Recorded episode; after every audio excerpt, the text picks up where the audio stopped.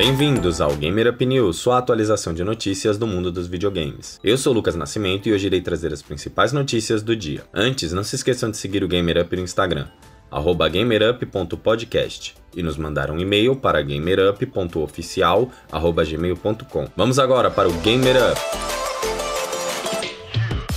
A Sony fez um novo registro de patente nos Estados Unidos para uma tecnologia que promete permitir que o usuário utilize qualquer tipo de objeto como um controle para o seu PlayStation 5. A patente detalha que qualquer objeto não eletrônico pode ser utilizado, como, por exemplo, uma banana.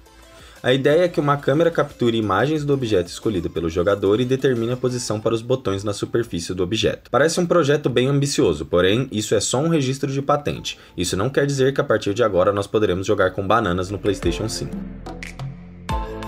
Ainda sobre a Sony, seis novos jogos foram anunciados para o PlayStation VR.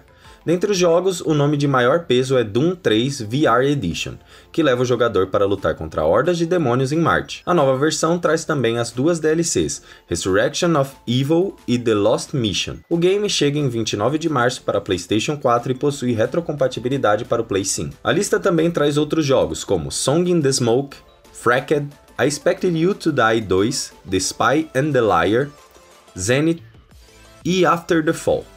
Vocês podem dar uma conferida em cada um desses jogos nos links da descrição. Vamos agora para algumas notícias rápidas. Um game totalmente ambientado no universo de Dungeons and Dragons está em produção. A Hidden Path Entertainment divulgou em seu Twitter vagas para o novo game, que promete ser um AAA em terceira pessoa de fantasia em mundo aberto. Valheim, em seu primeiro mês na Steam, acaba de ultrapassar a marca de 5 milhões de cópias vendidas. A Microsoft divulgou novos jogos chegando ao catálogo do Xbox Game Pass.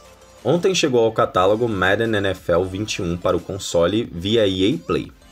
Hoje estão chegando Football Manager 2021 e NBA 2K21, ambos os jogos para o catálogo do console e PC. Star Wars Squadrons chega em algum momento de março para o console via EA Play e NHL 21 chega em algum momento de abril para o console via EA Play também. Lembrando que o EA Play está integrado à assinatura do Xbox Game Pass Ultimate.